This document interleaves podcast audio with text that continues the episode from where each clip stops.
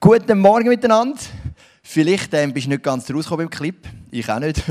äh, so, äh, genau. Nein, es ist ein Clip, der Clip hat doch schon eine tiefere Bedeutung. Ich muss ein paar Mal schauen, so nicht gesehen. Also erstens mal ähm, zeigt natürlich, kommt ja vom ISF Zürich, es zeigt natürlich eine Church, die pulsiert am Puls der Zeit und die modernsten Trends aufnimmt. Das ist für uns immer wieder mega vorbildlich, aber manchmal vielleicht auch ein bisschen überfordernd. Und ähm, das Zweite ist, es geht um Stimmen.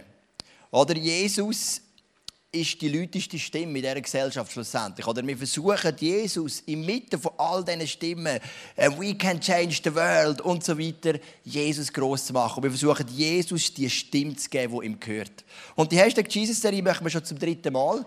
Und heute Morgen hat mich jemand gefragt, «Joel, wieso ist eigentlich das zweite Jesus durchgestrichen? Ich verstehe das nicht.» Und das ist ein einfacher Grund. Es zeigt die vier Mal, wo Jesus auf der Erde war. Das erste Mal, Jesus kommt auf die Erde an Weihnachten. Das zweite Mal, Jesus stirbt, also er wird ausgelöscht für einen Moment.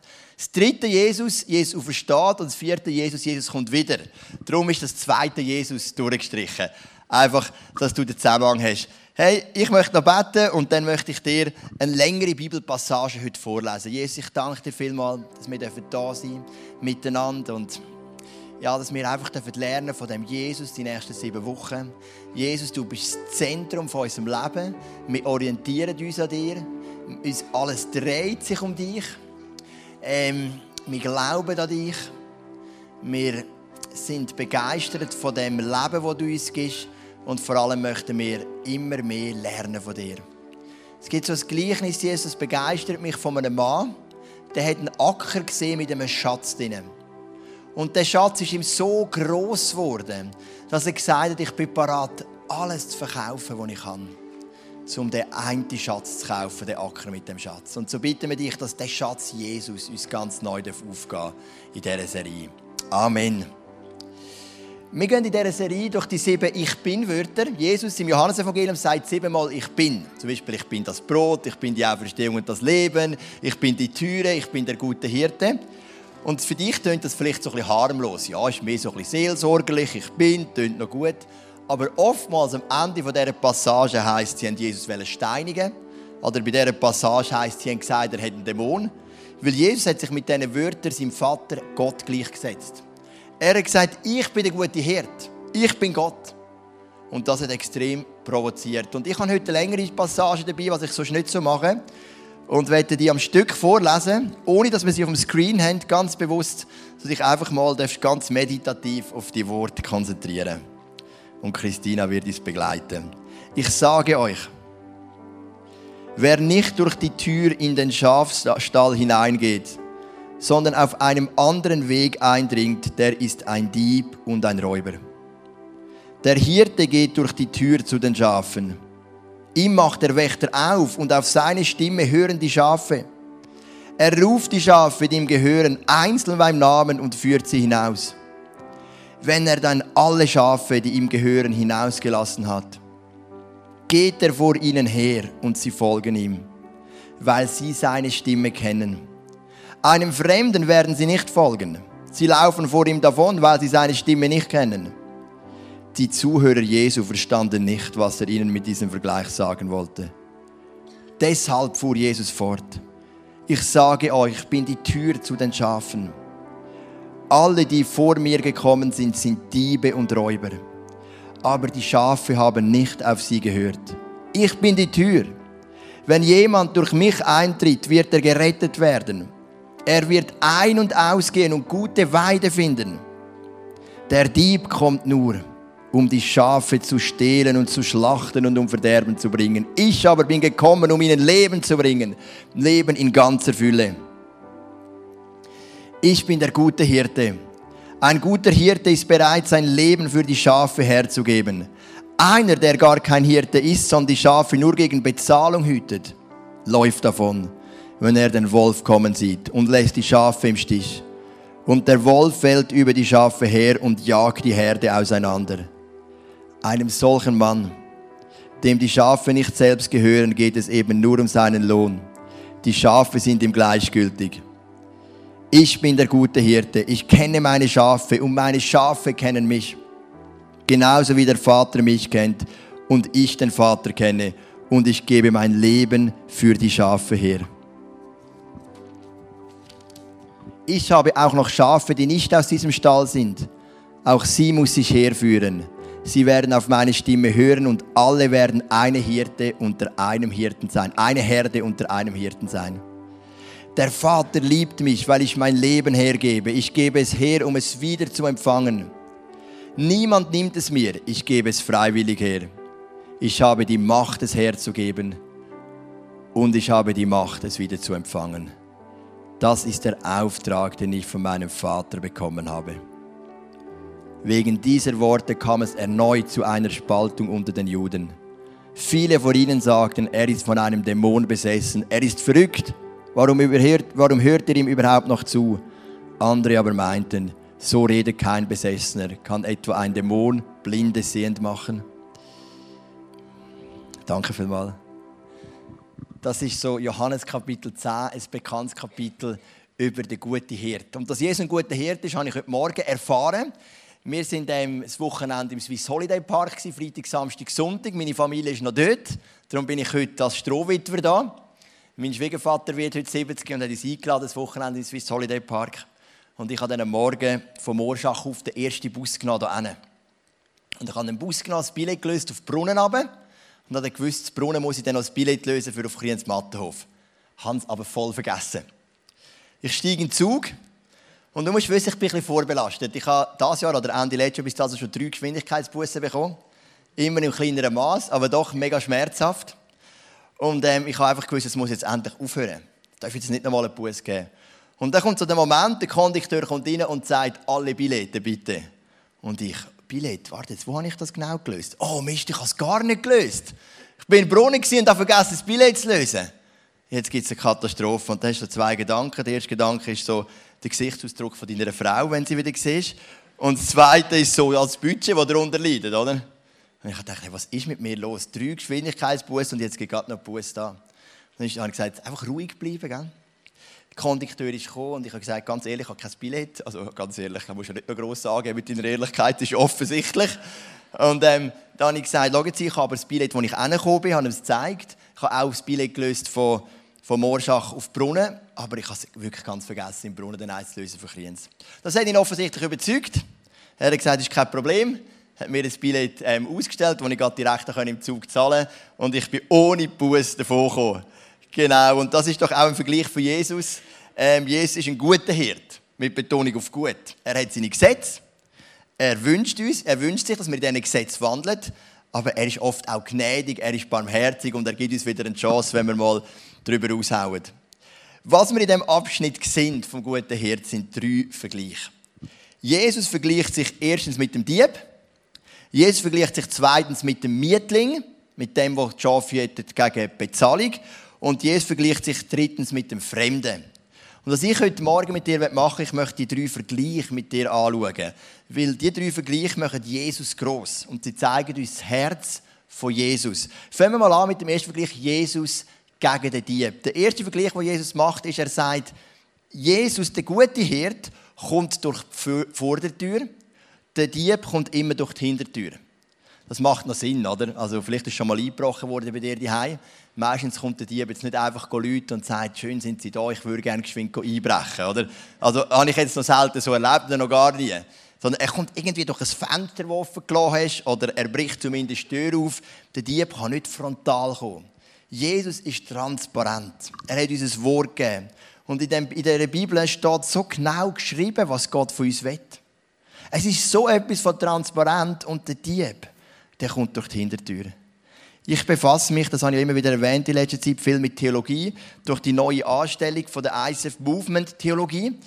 Und ein Punkt, wo ich mich viel damit auseinandersetze, ist mit Lehren.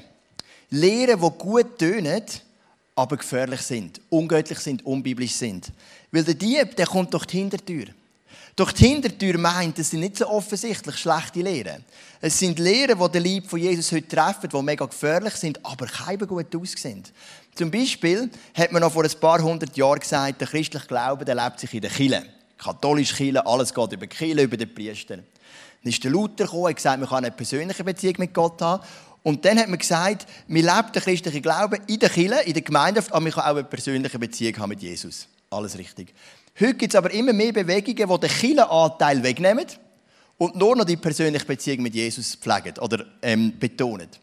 Das klingt mega gut. Ich brauche doch keine Church mehr, ich kann alleine sein mit Jesus. Ist extrem gefährlich. Die Leute werden schräg, die Leute entfernen sich aus der Gemeinschaft. Wenn ein Loi eine Gruppe Zellen angreift, schaut er immer, welche steht allein und auf die geht er los. Nicht auf die Herde.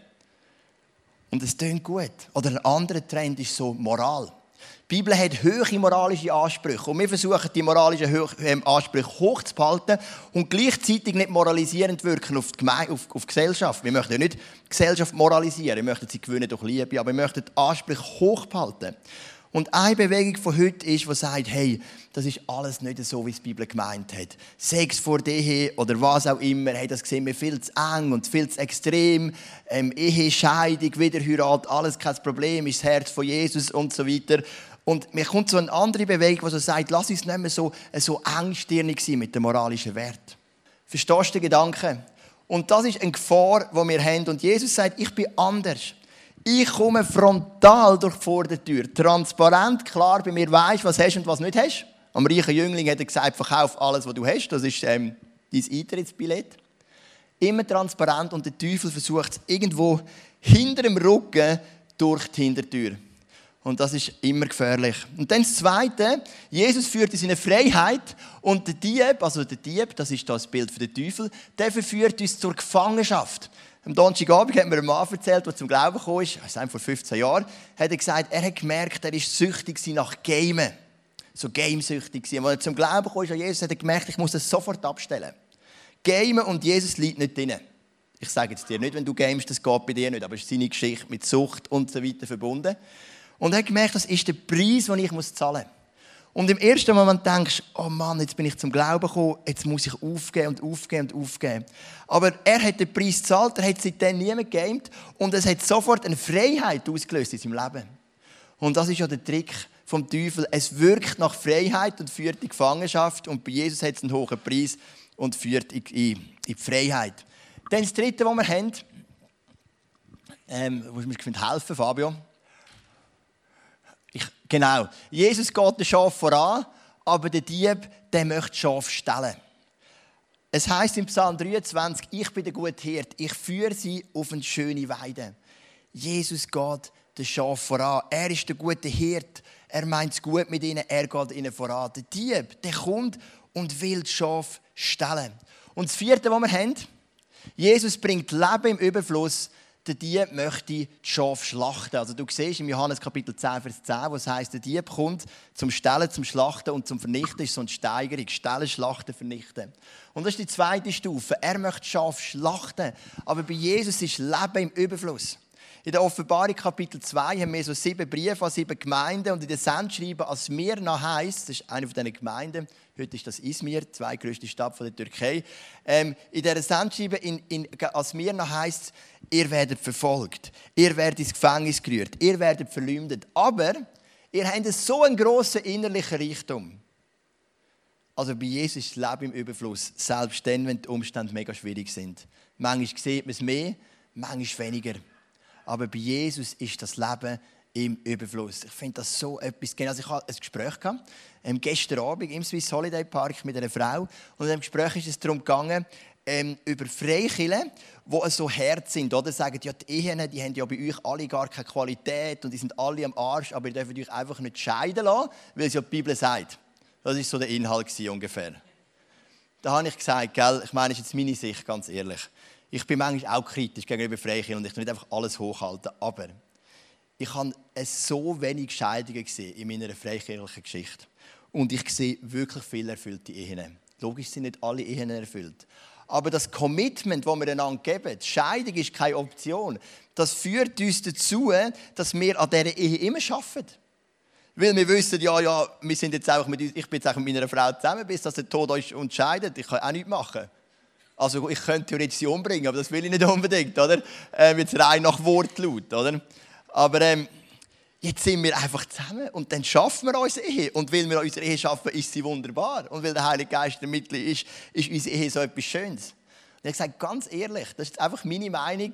Ich kann das jetzt auch nicht beweisen, aber ich glaube wirklich, wir haben in einem ICF mit so viel Ehe mit einer so hohen Qualität. Weil eben Jesus das Leben im Überfluss ist. Und wenn wir Jesus im Mittelpunkt haben und die Leitplanken nehmen, dann kommen wir zu dem Leben im Überfluss. Der Dieb, der kommt zum Schaf schlachten. Und dann das Letzte noch, Jesus bringt Rettung, der Dieb bringt Verderben. Es ist etwas Wichtiges, dass du das erkennst. Das kann aber nur der Heilige Geist machen in deinem Leben. Ohne Jesus bist du verloren. Du bist auf ewig von Gott getrennt. Das ist das Ziel vom Dieb. Siehst Steigerung. Zuerst stillt er, dann schlachtet er und dann bringt er ins ewige Verderben. Aber Jesus bringt Rettung. Er geht den Schaf voran, ist auch eine Steigerung. Er bringt Leben im Überfluss und schlussendlich bringt er Rettung. Und das ist der Unterschied zwischen Jesus und dem Dieb. Es ist schwieriger und härter, Jesus zu folgen, weil Jesus sagt, es gibt zwei Wege. Der schmale Weg führt zur Rettung, der breite Weg führt ins Verderben. Aber auf der linken Seite steht der Benefit davon. Jesus kommt durch die Vordertür, er bringt Freiheit, er geht voran, er bringt Leben im Überfluss, er bringt Rettung. Das ist der Vergleich zwischen Jesus und dem Dieb. Und du merkst, wenn Jesus da von sich redet, dann macht er extrem Werbung von sich selber. Wir sind ähm, bowlen im Swiss Holiday Park. Und ich bin schon mal mit dem Jaron, das ist mein mittlerer Bub, bin ich bowlen, wo ich eigentlich alleine mit ihm dort war. Und er ist fünf Jahre, aber ist einfach gut im Bowlen. Er schießt zwar die, Kegel, äh, die Kugeln so langsam führen, also Kinderbowlingbahn, aber er trifft einfach fast immer die Mitte, oder? Und so war es auch damals. Wir waren vier Erwachsene, zwei Kinder und wir haben uns Mühe gegeben, aber nach drei Runden war einfach der Jaron am Gewinnen. Er hat es dann nicht durchgezogen, am Schluss ist er schon noch ein bisschen eingebrochen. Aber dann hat er angefangen, das ist so zu uns Erwachsenen gegangen und hat gesagt, weisst Papi, ich würde halt die Kugel ein bisschen mehr so haben, ich würde so hinstehen. Er macht so breit Bein, schießt so zwischen den Beinen so vorne mit beiden Händen, oder? Und irgendwie bleibt die Kugel einfach gerade. Und mit viel Selbstbewusstsein hat er uns angefangen zu teachen und hat uns angefangen erklären, wieso er eben so gut ist im Bowlen. Und äh, das Selbstvertrauen sehen wir hier bei Jesus auch. Das kommt von einem tiefen Wissen, wer er ist, durch den Vater. Und aus dem heraus erklärt er uns eben die Unterschiede. Dann kommt der zweite Unterschied. Jesus versus, also Jesus ähm, vergleicht sich mit dem Mietling. Es hat zur Zeit von Jesus auch Hirten oder Grossgrundbesitzer gegeben. Die haben Hirten, die haben Schafe die haben vielleicht Kamel die haben vielleicht noch irgendwelche Business gehabt, Orangenplantagen oder keine Ahnung, Affenzucht, ich weiß auch nicht. Und die haben natürlich gesagt, ich kann nicht nur selber auf die Schafe aufpassen, ich muss einen anstellen für das. Es hat Hirten gegeben, die haben es selber gemacht, das sind ihre Schafe. Und es hat Grossgrundbesitzer gegeben, die haben das delegiert. Und diesen Leuten hat man gesagt, das sind Mietlinge. Die machen es gegen Geld. Und der zweite Vergleich, den wir hier haben, ist Jesus und der Mietling. Und was wir gelesen haben vorher, ist, Jesus sagt, wenn Gefahren kommen, die grossen Gefahren, der Bär, der Leu, der Wolf, dann haut der Mietling ab. Weil er sagt sich, also das ist mir nicht wert. Das bisschen Lohn, den ich hier verdiene, ist mir nicht wert. Aber der Hirt gibt sein Leben für seine Schafe. David war so ein Hirt. Er hat mal gegen den Goliath kämpfen und dann sagt er, ja, du kannst doch nicht gegen den Goliath kämpfen. Aber dann sagt David, als ich noch hier war als Teenager, habe ich den Bär und den Leu besiegt und tötet. Er hat keine Mentalität von einem Mietling. Er hat Mentalität von einem Hirt. Obwohl es ja nicht seine Schafe sind, sind Schafe von seinem Vater. Aber David hat einen Unterschied gemacht. Er ist bereit, sein Leben hinzugeben. Und wo die Schafe, wo die, der und der Bär kam, hat er sein Speer oder was auch immer, seine Steinschleuder gelernt, hat sich dem gegenübergesetzt und hat sie besiegt. Und das ist das, was Gott gesehen hat in seinem Herz von David, oder einer von diesen Punkten. Und er hat gesagt, hey, der David muss der König werden von dem Volk. Er gibt sein Leben an für seine Schafe, wie viel mehr wird er sein Leben angeben für die Menschen. Genauso wie es später Jesus gemacht hat. Der zweite Unterschied, sagt er, ein Mietling ist einfach interessiert am Geld. Aber ein Hirt ist interessiert an den Schaf. Ich bin mal spazieren und dann war so eine riesige Schafsherde. Ich habe mir überlegt, was habe ich schon für Erfahrungen gemacht mit Schafen und die sind schon sehr wenig, aber zwei habe ich gemacht. Genau. Und dann ist ein Schaf auf dem Rücken gelegen. Und das Schaf, das auf dem Rücken ist einfach nicht mehr aufgestanden und ich habe dann herausgefunden, das Schaf, das mal auf dem Rücken liegt, können aufstehen. Oder? Da habe ich gedacht, ich muss irgendetwas machen, aber ich hätte jetzt nie in meinem Leben mich getraut, das Schaf umzukehren. Ich bin ja nicht so der Tiermensch, ich bin ja mehr auf Menschen fokussiert als auf Tiere. Und dachte also, nein, dann müsst ihr den Hirt suchen.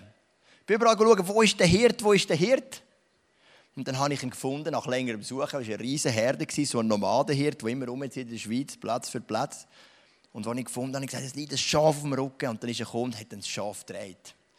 Und du merkst, Vergleich ist eigentlich krass. Also Jesus wählt uns, also Jesus vergleicht sich mit dem Hirten und uns vergleicht er mit Tieren, die nicht mal sich selber drehen können, wenn sie auf dem Rücken liegen.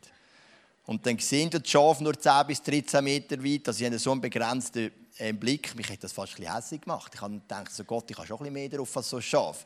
Ehrlich gesagt. Und vielleicht denkt das manchmal auch. Aber ich meine, Jesus kann reden, wie er will. Er ist ja Gott und ich nicht. Aber der, der, der Hirt hat die Mentalität, die Schafe, die brauchen Schutz. Die Schafe, die haben einen begrenzten Blick. Die Schafe, die haben begrenzte Möglichkeiten. Sie meinen vielleicht, sie haben den mega Blick und alles erliegt. Aber eigentlich sind sie so begrenzt. Und die Schafe, die brauchen dringend Hilfe. Die brauchen eine Führung. Die brauchen eine Wegweisung. Die brauchen jemanden, der sie an die frischen Quellen führt, zu den schönen Weiden. Und das ist der Jesus. Und der, sie brauchen jemanden, der parat wäre, ihr Leben hinzugeben für ihre Schafe. Aber der Mietling, der ist nur interessiert am Lohn. Und du musst wissen, wenn ein Jude von Johannes 10 ist, dann verbindet er das mit Hesekiel Kapitel 34. Hesekiel Kapitel 34 ist vielleicht das wichtigste oder eines der wichtigsten Kapitel für einen Jude vom ganzen Alten Testament.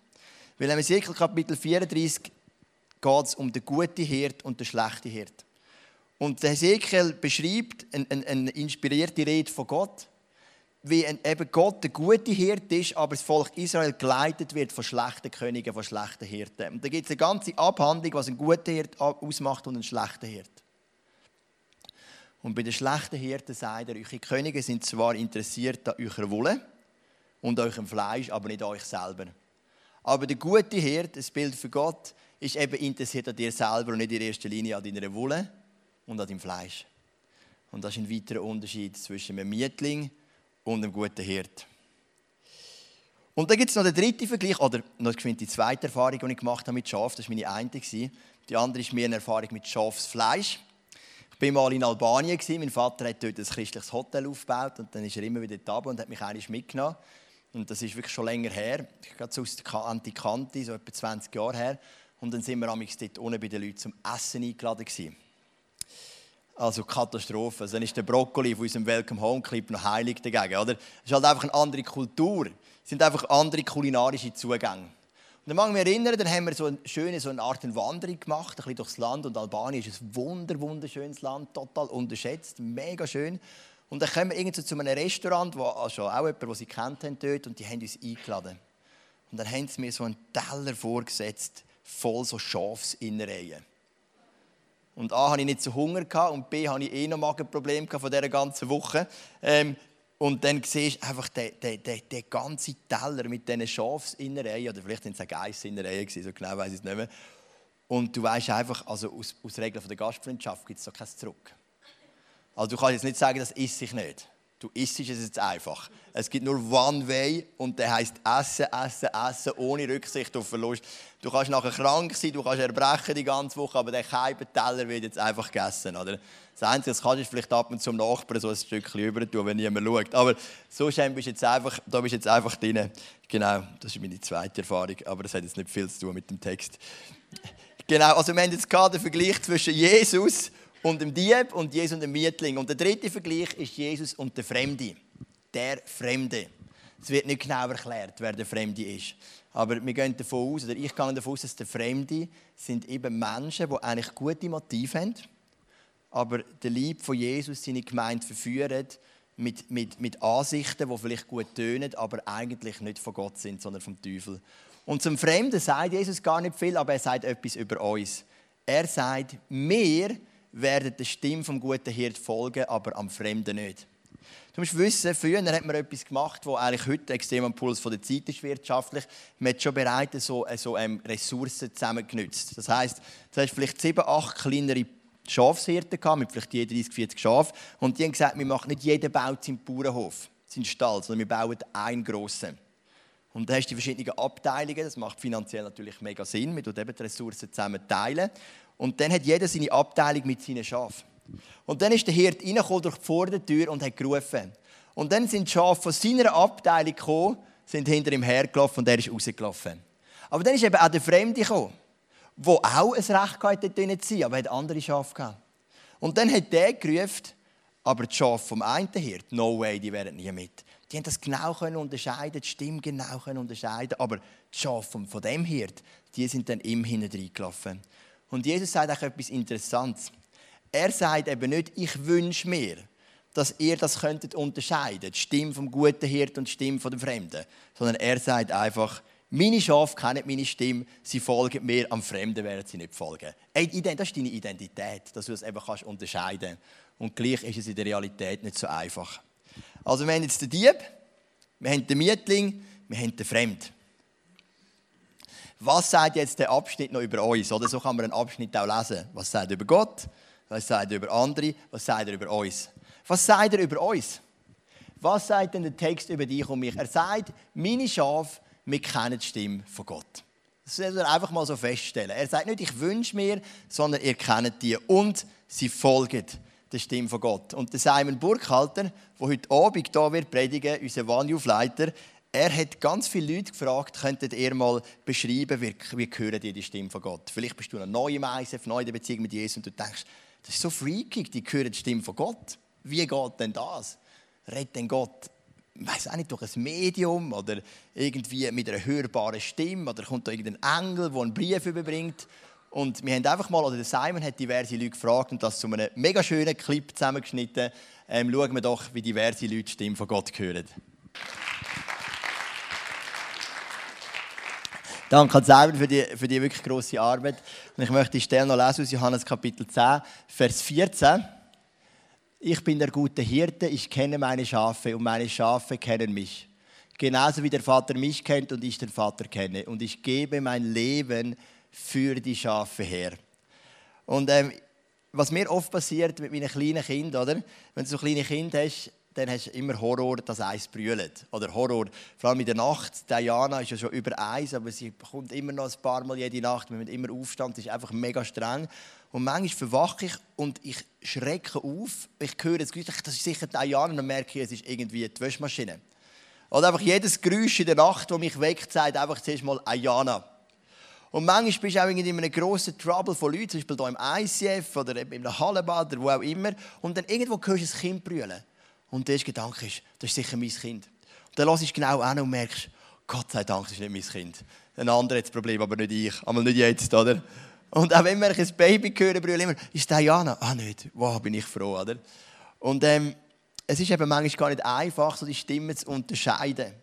Das ist ja das, was wir hören im Clip, das ist das, was Sandy gesagt hat, wo ja auch bei uns Worship leitet, innere Ablenkung und äußere Ablenkungen loszulassen. Oder Marcel hat es auch gesagt, er, der am See gesessen ist.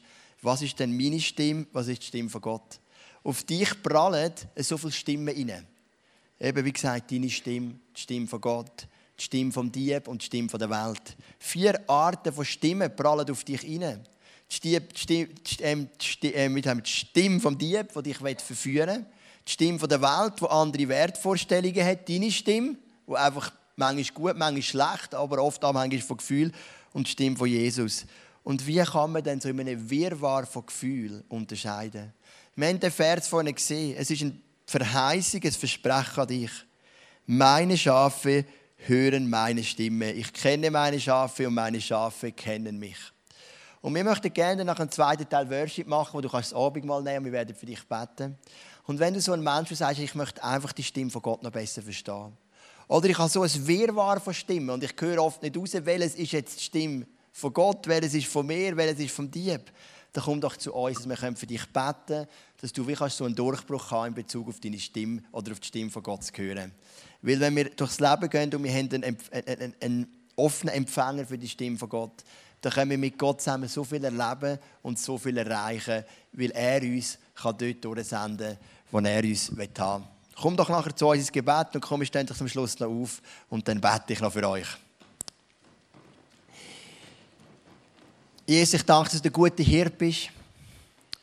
Wir sind jetzt eingetaucht ins erste von diesen Ich Bin-Wörtern und das heißt, ich bin der gute Hirte, mit Betonung auf gut. Und eben, wenn man es jetzt anschaut, mit Ezekiel 34 verglichen, eben nicht einfach nur ein Hirt oder ein schlechter Hirt, sondern ein guter Hirt.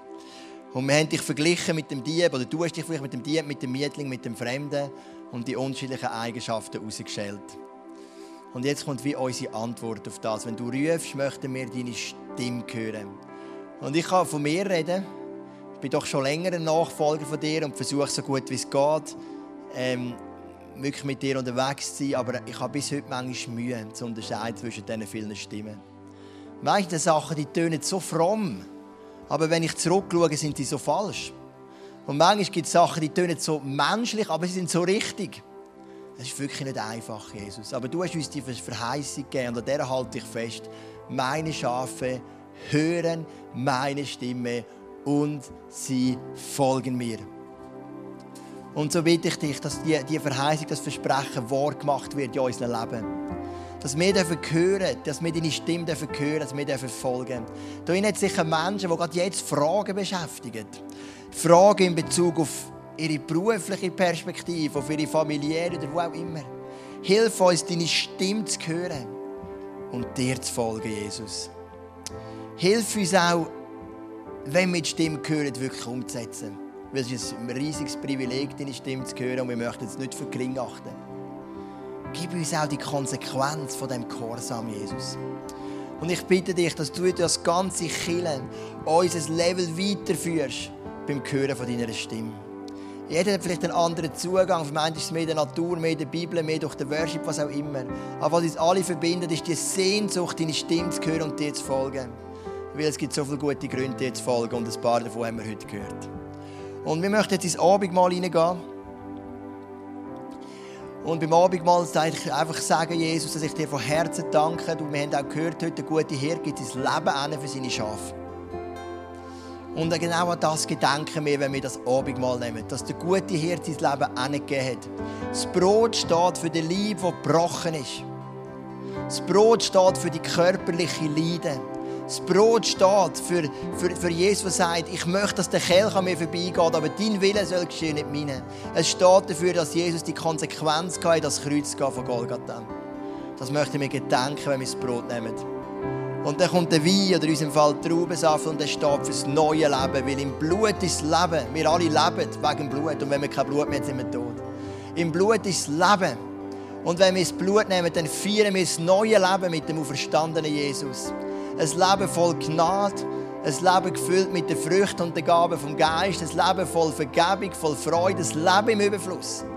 So wie du uns versprochen hast. Das möchten wir feiern mit dem Traubensaft. Und darum ist das Abendmahl in erster Linie eine freudige, eine positive, eine schöne Angelegenheit. Danke, Jesus, dass du der erste Christ immer wieder im Abendmahl ganz tief begegnet bist.